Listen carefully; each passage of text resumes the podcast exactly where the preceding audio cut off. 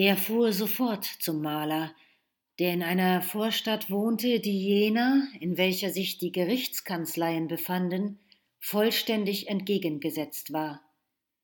Es war eine noch ärmere Gegend, die Häuser noch dunkler, die Gassen voll Schmutz, der auf dem zerflossenen Schnee langsam umhertrieb. Im Hause, in dem der Maler wohnte, war nur ein Flügel des großen Tores geöffnet, in den anderen aber war unten in der Mauer eine Lücke gebrochen, aus der gerade als sich K. näherte, eine widerliche gelbe, rauchende Flüssigkeit herausschoss, vor der sich einige Ratten in den nahen Kanal flüchteten. Unten an der Treppe lag ein kleines Kind bäuchlings auf der Erde und weinte. Aber man hörte es kaum infolge des alles übertönenden Lärms, der aus einer Klempnerwerkstätte auf der anderen Seite des Torganges kam. Die Tür der Werkstätte war offen. Drei Gehilfen standen im Halbkreis um irgendein Werkstück, auf das sie mit den Hämmern schlugen. Eine große Platte Weißblech, die an der Wand hing, warf ein bleiches Licht, das zwischen zwei Gehilfen eindrang und die Gesichter und Arbeitsschürzen erhellte. K. hatte für alles nur einen flüchtigen Blick. Er wollte möglichst rasch hier fertig werden, nur den Maler mit ein paar Worten ausforschen und sofort wieder in die Bank zurückgehen. Wenn er hier nur den kleinsten Erfolg hatte, sollte das auf seine heutige Arbeit in der Bank noch eine gute Wirkung ausüben. Im dritten Stockwerk musste er seinen Schritt mäßigen. Er war ganz außer Atem. Die Treppen ebenso wie die Stockwerke waren übermäßig hoch, und der Maler sollte ganz oben in einer Dachkammer wohnen. Auch war die Luft sehr drückend. Es gab keinen Treppenhof. Die enge Treppe war auf beiden Seiten von Mauern eingeschlossen, in denen nur hier und da fast ganz oben kleine Fenster angebracht waren. Gerade als K. ein wenig stehen blieb, liefen ein paar kleine Mädchen aus einer Wohnung heraus und eilten lachend die Treppe weiter hinauf. K. folgte ihnen langsam, holte eines der Mädchen ein, das gestolpert und hinter den anderen zurückgeblieben war, und fragte es, während sie nebeneinander weiterstiegen Wohnt hier ein Maler Titorelli? Das Mädchen, ein kaum dreizehnjähriges, etwas buckliges Mädchen, stieß ihn darauf mit dem Ellbogen an und sah von der Seite zu ihm auf. Weder ihre Jugend noch ihr Körperfehler hatte verhindern können, dass sie schon ganz verdorben war. Sie lächelte nicht einmal, sondern sah K. ernst mit scharfem, aufforderndem Blicke an.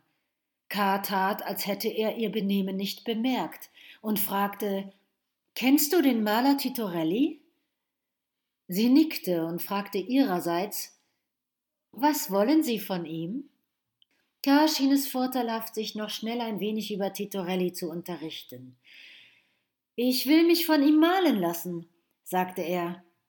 Malen lassen? fragte sie, öffnete übermäßig den Mund, schlug leicht mit der Hand gegen K., als hätte er etwas außerordentlich Überraschendes oder Ungeschicktes gesagt, hob mit beiden Händen ihr ohne dies sehr kurzes Röckchen und lief so schnell sie konnte hinter den andern Mädchen her, deren Geschrei schon undeutlich in der Höhe sich verlor.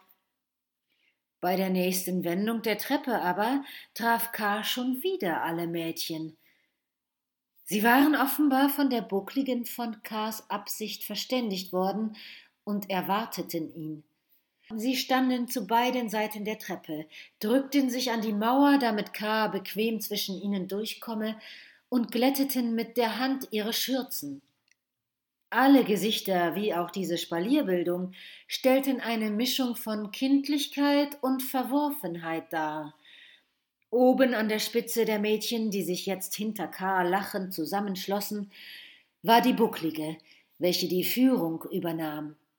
K. hatte es ihr zu verdanken, dass er gleich den richtigen Weg fand, er wollte nämlich geradeaus weitersteigen, sie aber zeigte ihm, dass er eine Abzweigung der Treppe wählen müsse, um zu Titorelli zu kommen. Die Treppe, die zu ihm führte, war besonders schmal. sehr lang, ohne Biegung in ihrer ganzen Länge zu übersehen und oben unmittelbar vor Titorellis Tür abgeschlossen. Diese Tür, die durch ein kleines, schief über ihr eingesetztes Oberlichtfenster im Gegensatz zur übrigen Treppe verhältnismäßig hell beleuchtet wurde, war aus nicht übertünchten Balken zusammengesetzt, auf die der Name Titorelli mit roter Farbe in breiten Pinselstrichen gemalt war.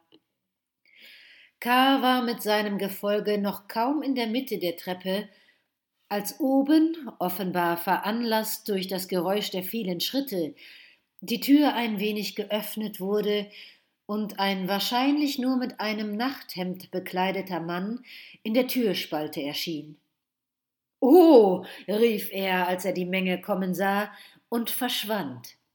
Die Bucklige klatschte vor Freude in die Hände, und die übrigen Mädchen drängten hinter K., um ihn schneller vorwärts zu treiben. Sie waren aber noch nicht einmal hinaufgekommen, als oben der Maler die Tür gänzlich aufriß und mit einer tiefen Verbeugung K. einlud, einzutreten. Die Mädchen dagegen wehrte er ab. Er wollte keine von ihnen einlassen, so sehr sie baten und so sehr sie versuchten, wenn schon nicht mit seiner Erlaubnis, so gegen seinen Willen einzudringen. Nur der Buckligen gelang es, unter seinem ausgestreckten Arm durchzuschlüpfen, aber der Maler jagte hinter ihr her, packte sie bei den Röcken, wirbelte sie einmal um sich herum und setzte sie dann vor die Tür bei den anderen Mädchen ab, die es, während der Maler seinen Posten verlassen hatte, doch nicht gewagt hatten, die Schwelle zu überschreiten. K. wusste nicht, wie er das Ganze beurteilen sollte. Es hatte nämlich den Anschein, als ob alles in freundschaftlichem Einvernehmen geschehe, die Mädchen bei der Tür streckten eines hinter dem anderen die Hälse in die Höhe, riefen dem Maler verschiedene scherzhaft gemeinte Worte zu, die K. nicht verstand, und auch der Maler lachte, während die Bucklige in seiner Hand fast flog. Dann schloss er die Tür, verbeugte sich nochmals vor K., reichte ihm die Hand und sagte, sich vorstellend Kunstmaler Titorelli. K. zeigte auf die Tür, hinter der die Mädchen flüsterten, und sagte Sie scheinen im Hause sehr beliebt zu sein. Ach, die Fratzen, sagte der Maler und suchte vergebens sein Nachthemd am Halse zuzuknöpfen. Er war im Übrigen bloßfüßig und nur noch mit einer breiten gelblichen Leinenhose bekleidet, die mit einem Riemen festgemacht war, dessen langes Ende frei hin und her schlug. Diese Fratzen sind mir eine wahre Last, fuhr er fort, während er vom Nachthemd, dessen letzter Knopf gerade abgerissen war, abließ, einen Sessel holte und K. zum Niedersetzen nötigte. Ich habe eine von ihnen. Sie ist heute nicht einmal dabei, einmal gemalt, und seitdem verfolgen mich alle. Wenn ich selbst hier bin, kommen sie nur herein, wenn ich es erlaube. Bin ich aber einmal weg, dann ist immer zumindest eine da. Sie haben sich einen Schlüssel zu meiner Tür machen lassen, den Sie untereinander verleihen. Man kann sich kaum vorstellen, wie lästig das ist. Ich komme zum Beispiel mit einer Dame, die ich malen soll, nach Hause, öffne die Tür mit meinem Schlüssel, und finde etwa die Bucklige dort beim Tischchen, wie sie sich mit dem Pinsel die Lippen rot färbt, während ihre kleinen Geschwister, die sie zu beaufsichtigen hat, sich herumtreiben und das Zimmer in allen Ecken verunreinigen. Oder ich komme, wie es mir erst gestern geschehen ist, spät abends nach Hause. Entschuldigen Sie bitte mit Rücksicht darauf meinen Zustand und die Unordnung im Zimmer. Also ich komme spät abends nach Hause und will ins Bett steigen. Da zwickt mich etwas ins Bein. Ich schaue unter das Bett und ziehe wieder so ein Ding heraus. Warum Sie sich so zu mir drängen, weiß ich nicht. Dass ich Sie nicht zu mir locken suche, dürften Sie eben bemerkt haben. Natürlich bin ich dadurch auch in meiner Arbeit gestört. Wäre mir dieses Atelier nicht umsonst zur Verfügung gestellt, ich wäre schon längst ausgezogen. Gerade rief hinter der Tür ein Stimmchen, zart und ängstlich Titorelli, dürfen wir schon kommen?